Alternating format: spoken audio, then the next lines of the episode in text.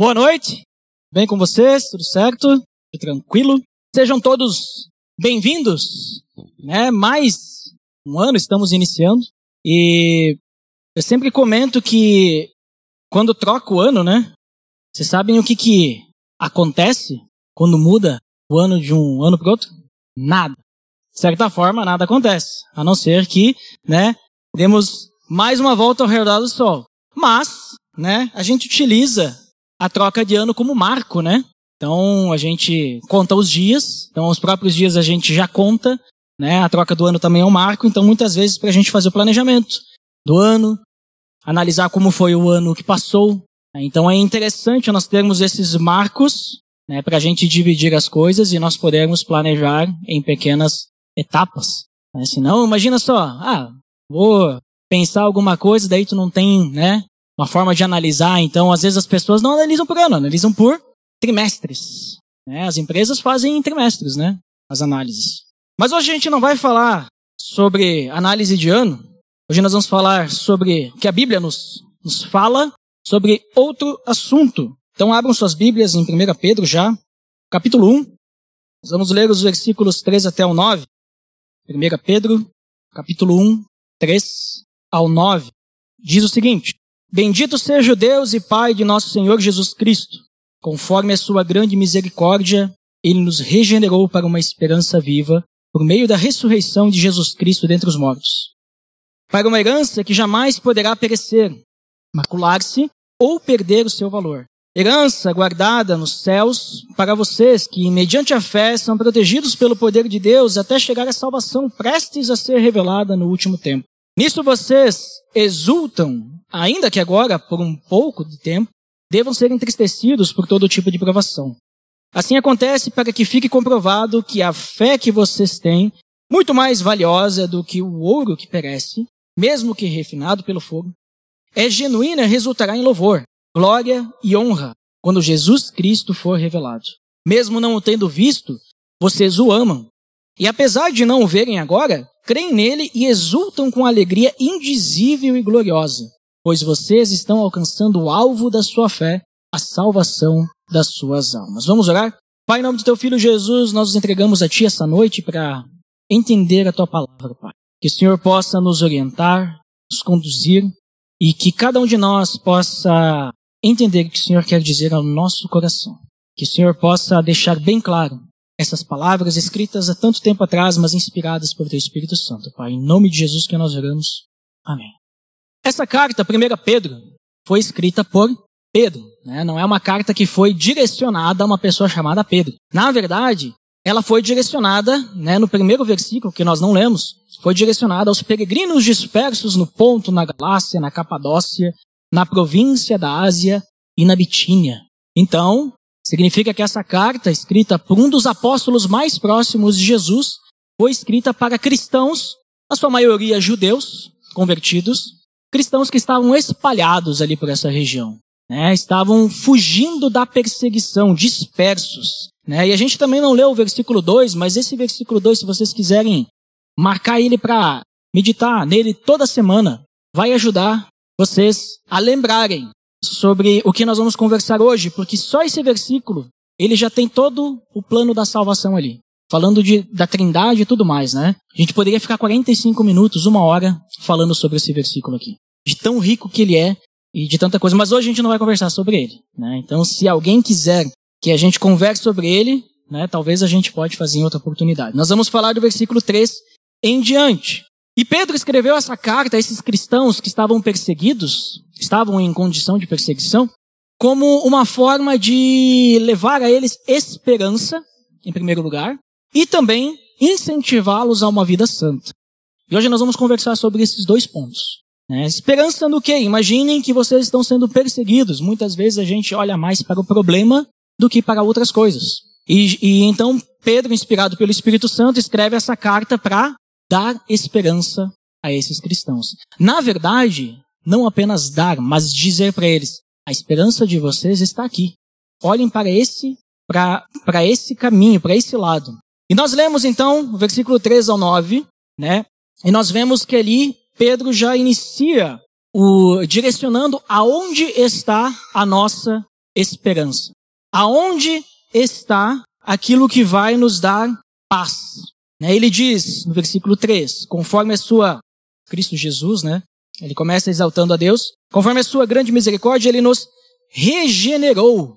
Ele nos regenerou, nos gerou novamente, nos fez nascer de novo. Me lembra a conversa de Jesus com Nicodemos em João 3? Né? Talvez vocês lembrem desse, desse texto, onde Jesus, ele, uh, Nicodemos pede, né, como, né, ele poderia dar a vida eterna, e Jesus fala, olha, meu querido, tem que nascer de novo. E Nicodemos fica meio assim, como assim? Nascer de novo? Primeira vez que eu escuto algo assim, não faz sentido. Como posso eu voltar para o ventre da minha mãe? Né? Essa é a reação de Nicodemos. Mas aí então Jesus diz o quê? Ele diz: não entendeu nada, não é disso que eu estou falando. Não é literal, não é dessa forma. Mas então ele diz: quem não nascer da água e do Espírito, né, não poderá entrar no reino dos céus. Em outras palavras, né, eu estou parafraseando, né, versão minha, né. Mas vocês podem ler em João 3, que vocês vão encontrar ali, né, a tradução a partir dos originais na Bíblia de vocês. Então, ele diz que nós fomos regenerados. Através do quê? Né? Regenerados para uma esperança viva, então, uma esperança que não é qualquer esperança, né? Que ele está falando de vida eterna. Mas fomos regenerados para essa esperança através do quê? Por meio da ressurreição de Jesus Cristo dentre os mortos. Nós nascemos de novo porque Jesus morreu e ressuscitou dentre os mortos. Nós fomos regenerados por causa do que Jesus fez na cruz por nós e por causa que ele não permaneceu morto. Jesus vive. E por isso que a nossa esperança é viva. Porque nós não estamos depositando a nossa esperança, a nossa fé em algo que está morto. Em algo que foi colocado no madeiro, derramou seu sangue lá como sacrifício por nós, foi colocado depois lá no sepulcro e lá ficou. Não é nisso que nós estamos depositando a nossa esperança, mas nós estamos depositando naquele que ressuscitou dentre os mortos, ascendeu aos céus e está lá nos esperando. Está lá preparando morada. Então, nós fomos regenerados para essa esperança viva, para que nós possamos, como ele diz ali, né, no versículo 4, receber uma herança que jamais poderá perecer, jamais poderá macular-se, jamais poderá perder o seu valor. Pensem nisso. Quem está lendo isso somos nós, hoje. Mas naquela época, quem leria seriam judeus em perseguição, dispersos. E esses judeus não foram aqueles que entraram na Terra Prometida, porque já tinham passado muitos anos, mas esses judeus são aqueles judeus que ouviram de seus pais isso, porque os seus pais provavelmente devem ter cumprido a, a, o mandamento em Deuteronômio de ensinar a seus filhos todas as coisas, inclusive, né, escrever na mão, nos umbrais das portas e tudo mais, a lei do Senhor. Então eles sabiam que eles eram um povo que tinha uma esperança em uma herança, que era a terra prometida, e eles receberam essa herança. Olha que interessante. Mas devido ao pecado, porque eles se afastaram de Deus, eles perderam o direito dessa herança. E eles foram dispersos. Né? Foram levados ao cativeiro, né? depois foram para o exílio, né? depois eles voltaram e tudo mais, mas continuaram sendo subjugados, primeiro pelos persas, depois foram indo até nessa época aqui, então, pelos romanos. Eles ainda estavam dispersos. Então, essa, esse pessoal, uma parte deles, se converte a Jesus Cristo e continuam ter que fugir. Porque agora não mais eles poderiam ficar ali sendo judeus, mas agora, devido ao imperador deste momento, que queria matar todos os cristãos, então eles tinham que fugir. E aí então, a palavra de Deus nos diz: olha, vocês têm uma herança. Vocês têm uma terra prometida, de certa forma, né? Não é isso que ele nos promete, mas ele nos promete a eternidade. Vocês têm morada quando Jesus voltar. E o mais interessante é que, diferente dessa herança dos judeus lá da Terra Prometida e tudo mais, a herança do cristão, ou seja, a vida eterna, ela não pode ser cancelada. Né? Porque ele diz uma herança que jamais poderá perecer, imperecível. Conhece a palavra perecer, né? Imperecível. gente, eu lembro do, do alimento não perecível, né? Quando a gente tiver alguma coisa que tem que levar um alimento, né, de doação, é um alimento não perecível, um alimento que não estraga. Então, não tem data de validade. Não vai acabar, não pode ser cancelada. Inclusive, não pode ser maculada, não pode ser manchada pelo pecado. Ela é pura. não pode ser manchada mais. Ou também não pode perder o seu valor, não é algo que foi pago, mas aí, de repente, vamos dizer assim, né, porque foi uma promessa, né? Está pago, muito tempo antes. Ah, mas tu vê, né, já passaram muitos anos e agora a inflação, né, aumentou o preço aqui. Não, continua tendo o mesmo valor, não perdeu o seu valor. Não é que nem o dinheiro que a gente deixa embaixo do colchão, que cada dia que passa ele perde valor. Aqui não perde valor nenhum. Porque o que Jesus Cristo fez por nós na cruz foi perfeito, foi único, foi para sempre. Né? O, o preço que foi pago por nós foi completo. Ele purificou a gente de todo e qualquer pecado. E quando ele ressuscitou, ele confirmou então a esperança que nós temos de que nós ressuscitaremos com ele para a eternidade. Paulo fala isso. Eu não tenho certeza agora se é primeiro ou segundo Coríntios. Mas ele fala que se não houvesse a ressurreição, se Jesus não tivesse ressuscitado, nós seríamos entre todos os mais merecedores de misericórdia. Porque a nossa fé seria em algo morto. Mas a nossa fé ela é em algo vivo. Porque ele ressuscitou. E com ele ressuscitaremos também. Então, em momentos que nós estivermos em dificuldade, nós temos que exaltar o nome de Deus. Porque nós fomos regenerados para uma vida nova, com participação, inclusive, nessa herança que nos salva. É a única forma de nós sermos salvos. A única forma de nós termos, termos essa herança é através do que Jesus fez. Então nós temos que nos alegrar. Nisso vocês se exultam, né? Vocês sabem disso e vocês se alegram nisso. Vocês glorificam a Deus com isso, mas, mesmo que por um pouquinho de tempo aí, vocês estão passando por umas dificuldades, isso pode entristecê-los, né? Pode entristecê-los essas provações. Mas lembre-se aonde está a esperança de vocês. Não está no problema não está em resolver o problema, mas está naquele que morreu por cada um de nós. E aí no versículo 6 em diante, que ele fala isso, né, nisso exultam e até mais, ele continua dizendo, né, que no versículo 7, assim acontece para que fique comprovado que a fé que vocês têm, passando um pouquinho mais adiante nesse versículo, é genuína.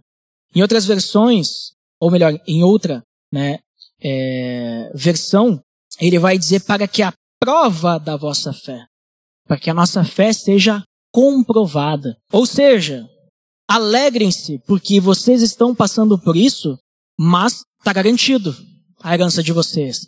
E mesmo assim, essas provações que vocês fazem, é, que vocês passam, mostram que a fé de vocês é autêntica.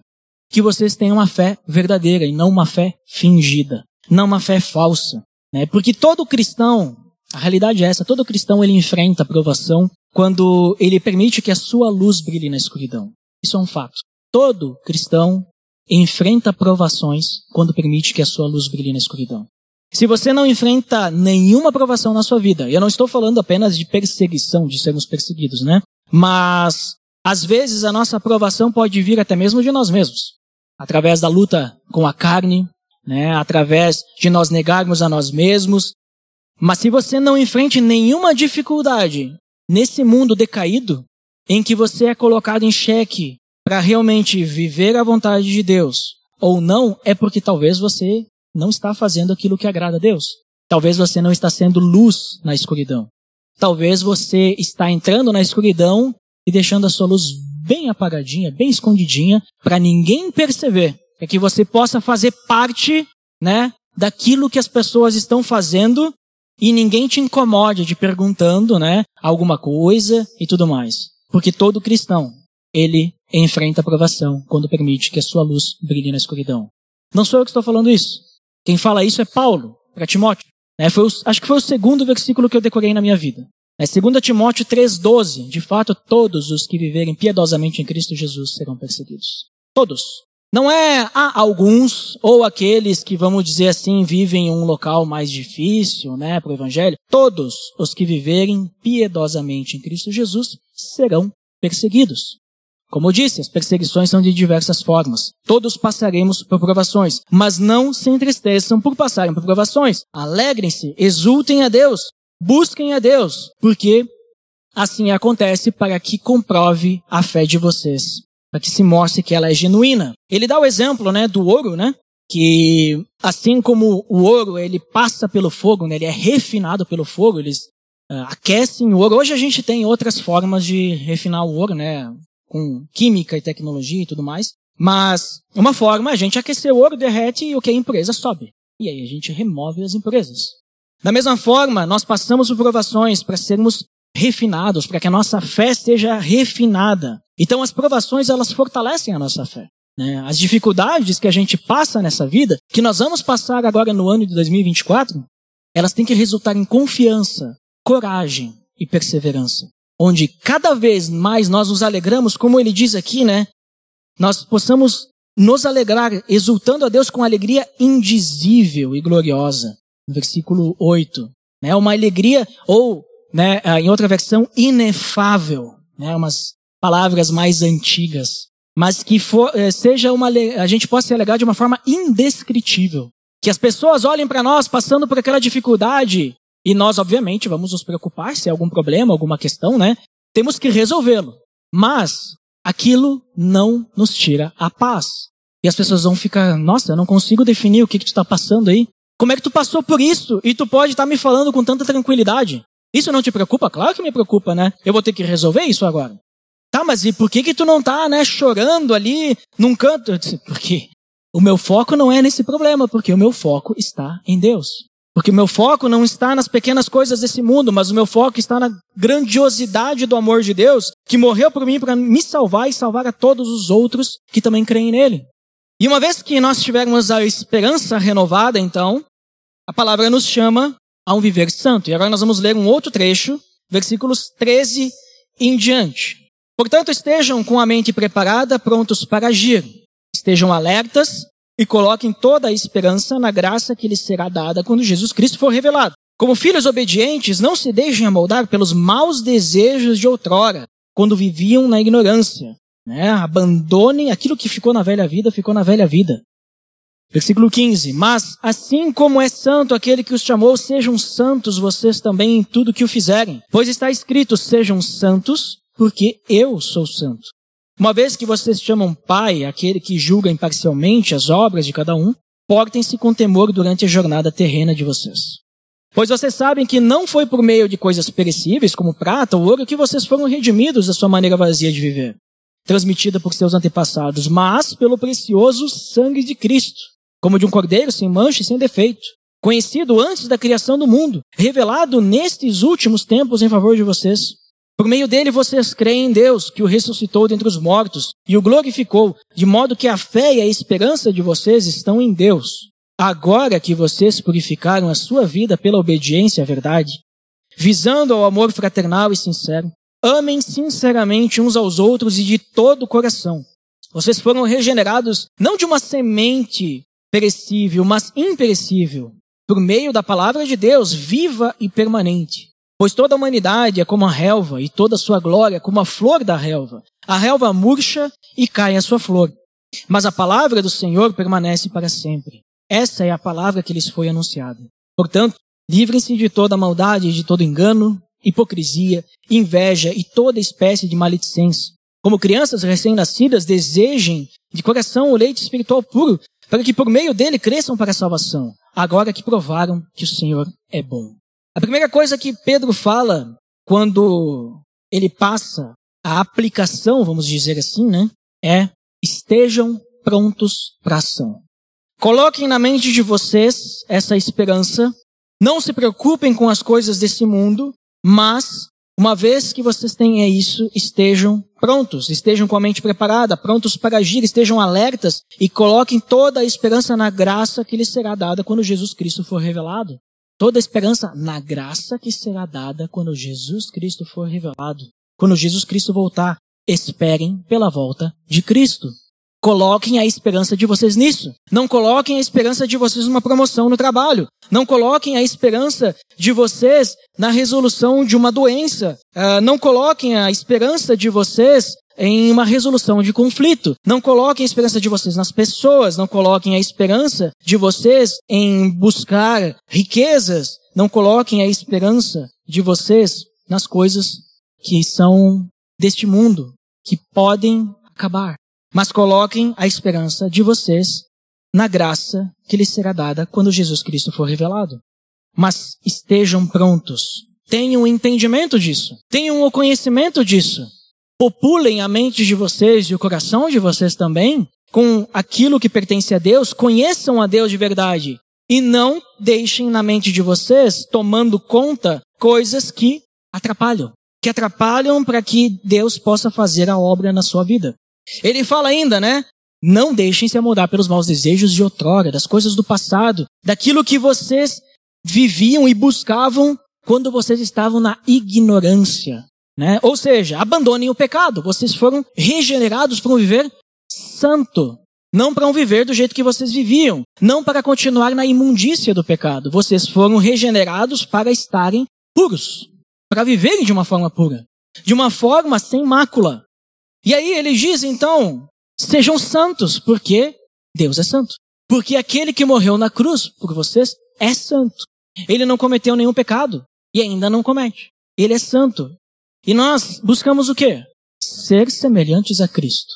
Jesus era o quê? Santo. Sem pecado. Eu não falo agora nem de santo separado. A gente sabe que santo é separado, né? Através de Cristo nós somos santos, né? santificados. Mas eu estou trazendo a outra questão. Vamos fazer jus a essa palavra santo. Vamos viver de uma forma pura. E só a volta de Cristo só o fato, né, de que nós estamos esperando para que ele voltar já tem que ser suficiente para nós buscarmos a isso. Mas ele dá uma puxadinha de orelha, na verdade, né? Uma incentivada. Versículo 17: Uma vez que vocês chamam pai aquele que julga imparcialmente as obras de cada um, portem-se com temor durante a jornada terrena de vocês. Uma vez que vocês se dizem cristãos, portem-se como tal. Sejam cristãos, né? Se vocês se chamam cristãos, temam a Deus. Obedeçam com temor ao Pai que enviou o seu Filho, seu Filho unigênito, para nos salvar. Lembrem-se do preço. Falei antes do preço. Vou repetir. O preço que foi pago pela nossa salvação. O corpo de Jesus dilacerado na cruz. O sangue derramado. A dor que ele sofreu. Não só na cruz, mas antes também. A dor que ele sofreu também de ser traído, a dor que ele já, que ele, é uma dor assim que vamos dizer assim, a gente, talvez, a gente não tenha tanta capacidade, porque nós ainda temos o pecado, mas nós não temos tanta capacidade para entender a dor que ele sofreu quando, vamos dizer assim, entre aspas, Deus o abandonou e ele recebeu toda a ira de Deus na cruz, toda a fúria de Deus. Tudo aquilo que nós receberíamos ele recebeu, né? Que depois ele diz, meu pai, por que tu me abandonou, né? Eu digo entre aspas, né? Porque existe bastante polêmica, né? Se ouve, mas não vamos entrar nesse assunto. Mas isso, essa é uma dor que a gente, talvez a gente não entende o que Jesus sofreu. E essa foi a maior dor de Jesus. A gente pensa na cruz e, e é muito visual, mas a dor, né, digamos assim, de não estar no contato com o Pai, receber a ira no peito é muito maior do que chicotadas, muito maior do que ter as mãos pregadas e estar ali agonizando em dor. É, isso talvez a gente não consiga entender porque nós ainda estamos conectados, né, um pouquinho com o pecado, um pouquinho com Deus e a gente fica nessa, né? A gente não é santo como Jesus. Mas se você talvez, e eu não convido, tá? Mas se você quiser sentir essa dor, é, é só não ir para o céu. Né? No inferno vai ser assim. Vamos, pass... vamos, vamos não, né? Mas quem for pro inferno vai passar a eternidade agonizando longe de Deus. Não é o nosso caso. Então, felizmente nós não vamos experimentar isso. Mas, enquanto estivermos aqui, temam ao Pai. Obedeçam, sejam obedientes, porque Ele pagou um alto preço pela nossa salvação na cruz. Um preço que nós jamais poderemos pagar. Um preço que nós não conseguimos nem imaginar quão alto foi. Nós não temos noção. Não é um preço de ir lá sacrificar um novilho. A gente, a gente às vezes fica pensando, nossa, será que eu daria o meu filho, né, para outra pessoa, para salvá-la? Uma pessoa que não merece. E eu vou dizer para você, a gente fica pensando nisso, nossa, como um grande amor foi o, o amor de Deus. Mas é muito mais, porque nós estamos pensando de forma humana ainda. E o amor de Deus, ele é um amor imensurável. Aquilo que Jesus fez na cruz por nós é imensurável, é impagável. A gente não poderia pagar do nosso jeito. Então, lembre-se disso, ele foi perfeito, sem mancha, sem pecado, sem culpa nenhuma. E não apenas ele morreu, ele ressuscitou. Lembrem-se disso. É muito importante Jesus ter ressuscitado. e ter ascendido aos céus também. Deus o ressuscitou e glorificou ele, e é nesse Deus que nós depositamos a nossa fé e a nossa esperança. Isso é um ciclo, né? Deus enviou o filho dele, ele fez a sua obra, nos deu o exemplo, e agora nós, regenerados por Deus, podemos, né, com uma nova vida, participar dessa obra também. Fazer a mesma coisa, né, vivendo longe do pecado, longe da velha vida. vida velha vida ficou para trás. E aí, diante das provações, que é o que Pedro está trazendo nesse contexto, nós temos que focar em Cristo. Diante das provações, não abandone, porque se vocês abandonarem a esperança, sabe o que vai acontecer? Se vocês ficarem olhando para o problema, vocês vão pecar. Vocês não vão viver de uma forma santa. Então, diante das provações, lembrem-se de Deus. Lembrem-se daquilo que vocês estão esperando, porque daí vocês vão lembrar também que vocês têm que obedecer. Vocês vão lembrar também o que Deus quer, e daqui a pouco até a perseguição aumente. Mas nós teremos uma esperança, focando em Cristo na sua volta, na eternidade, para que a gente possa se manter inabaláveis. No versículo 22 em diante, a gente vê né, que agora que vocês purificaram a sua vida pela obediência à verdade, um detalhe é que não somos nós que nos purificamos, né? Mas ele está falando aqui que, por causa do que Cristo fez e permite que vocês obedeçam, então, né, essa obra de Cristo que nos purifica do pecado, também nos tornou conhecido o que é o amor. E eu tenho uma opinião bem forte sobre isso, porque a gente lê na Bíblia que Deus é amor. E o amor é só encontrado em Deus. E eu tenho uma opinião muito forte de que o amor a gente só conhece verdadeiramente em Deus. Ou seja, todas as pessoas que não têm a Cristo, o amor que elas dizem sentir não é o mesmo amor que nós conhecemos com Deus. Né? Não vou dizer que as pessoas não amam, não é isso. Mas eu tenho uma opinião muito forte de que elas conhecem por amor não é o amor que nós conhecemos. Porque o amor que nós conhecemos é esse amor sacrificial. Não é um amor que fica buscando algo em troca. Não é um amor que me satisfaz, que me traz algo de bom. Não é um amor que eu levo satisfação para alguém, mas é um amor sacrificial, é um amor que não mede esforços, é um amor que perdoa, é um amor que uh, só Deus poderia demonstrar para nós, porque Ele é amor. Né? A palavra de Deus está recheada de versículos falando sobre o amor de Deus. Nisso nós conhecemos o amor, porque ele entregou, né? Porque Deus amou o mundo de tal maneira, e assim vai. Então, inclusive, porque Deus é amor. Então, eu entendo que uma vez que nós temos a Cristo, nós conhecemos esse amor. E aí ele diz pra gente que nós temos que amar sinceramente uns aos outros e de todo o coração. Não é com amor qualquer mas é com o amor que nós temos, que mais ninguém tem, que ninguém conhece. E esse amor nós podemos levar para essas pessoas conhecerem esse amor, para que elas também possam participar desse amor. Então, amar uns aos outros de forma sincera. E nós, conhecendo esse amor, nós temos então que levar através do nosso bom testemunho, através né, daquilo que a gente faz, ou seja, demonstrar o amor, mas também falar desse amor. Né? Porque as pessoas não vão conhecer esse amor simplesmente a gente demonstrando. Ah, que pessoa boa que ela é, né? Ah, que pessoa amorosa. Olha só o que ele fez, né? Às vezes as pessoas não sabem nem a palavra para usar, né? Olha que cuidadoso, pessoa hospitaleira, né? Mas a gente tem que falar.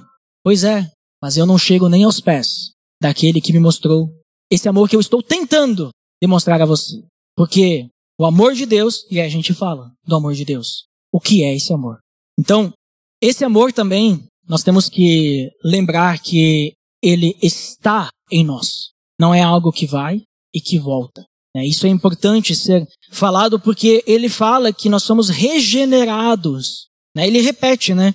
Não de uma semente perecível, mas imperecível por meio da palavra de Deus, viva e permanente. Ou seja, nós somos regenerados uma vez só. Não existe essa ideia, talvez você deve ter escutado, eu mesmo já falei no início da minha caminhada, né? De que, ah, tu vê, né? Cada dia eu tenho que aceitar a Cristo de novo. Porque é, o pecado, né? Eu vivo uma batalha na minha vida, então cada dia eu tenho que, né?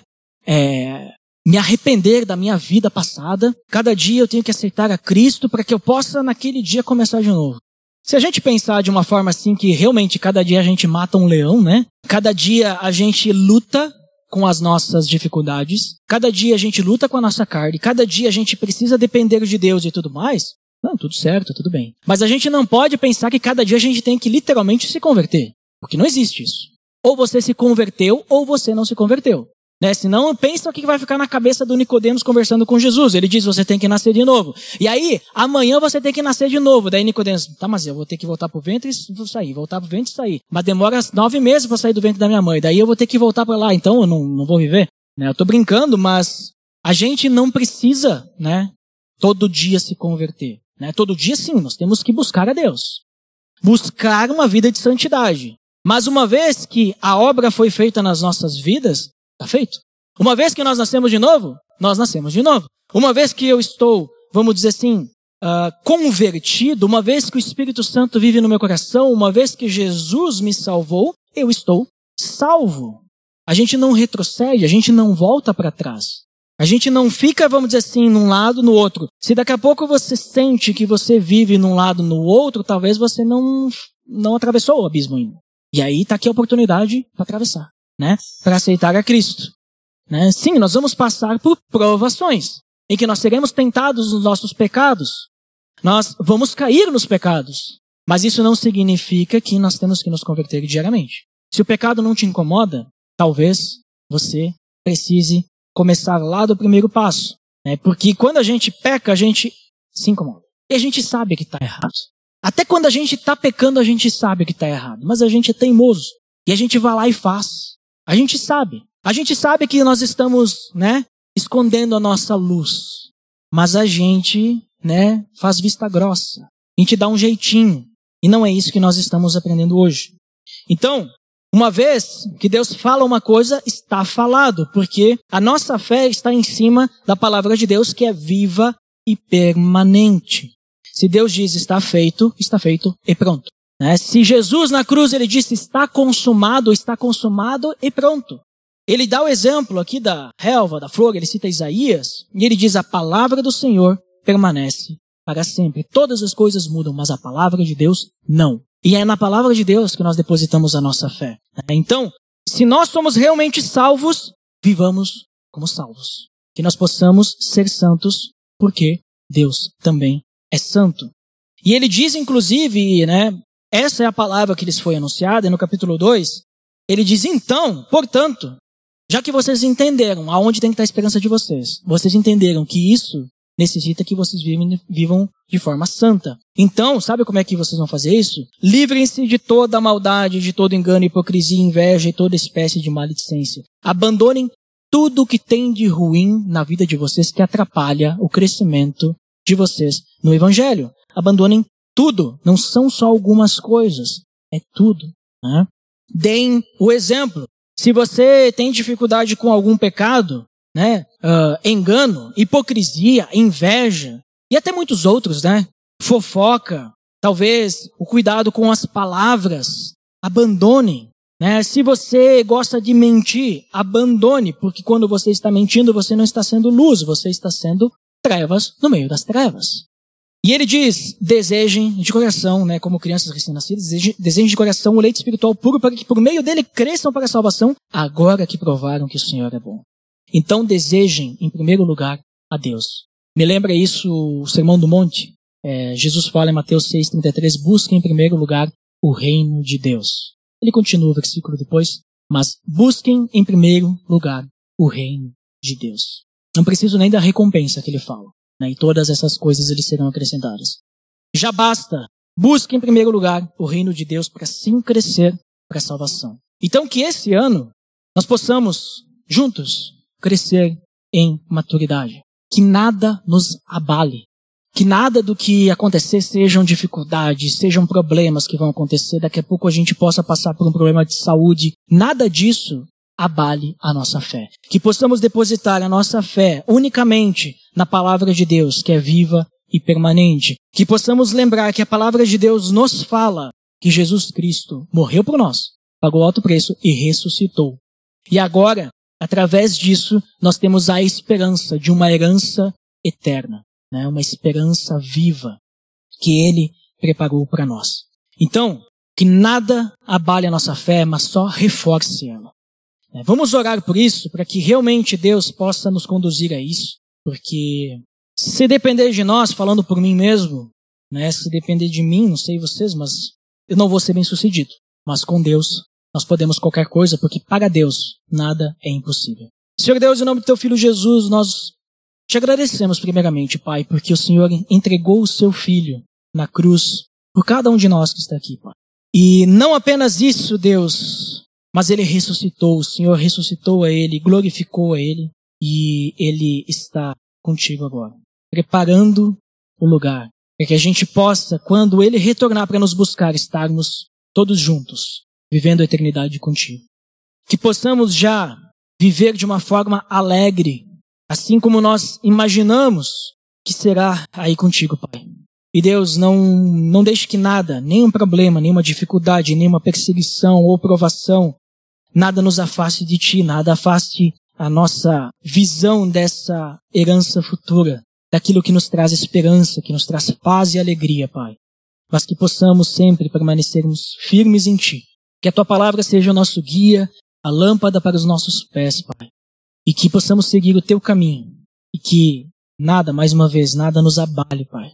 Mas que apenas qualquer coisa que acontecer, apenas reforce a nossa fé. E diante também das provações e tentações que virão esse ano, que possamos sempre lembrar de Ti e sermos obedientes a Ti, porque Tu é o nosso Pai, e nós tememos ao nosso Pai que, além de ser amoroso e santo, também é justo. Em nome de Jesus que nós oramos e entregamos a Ti, Pai. Amém.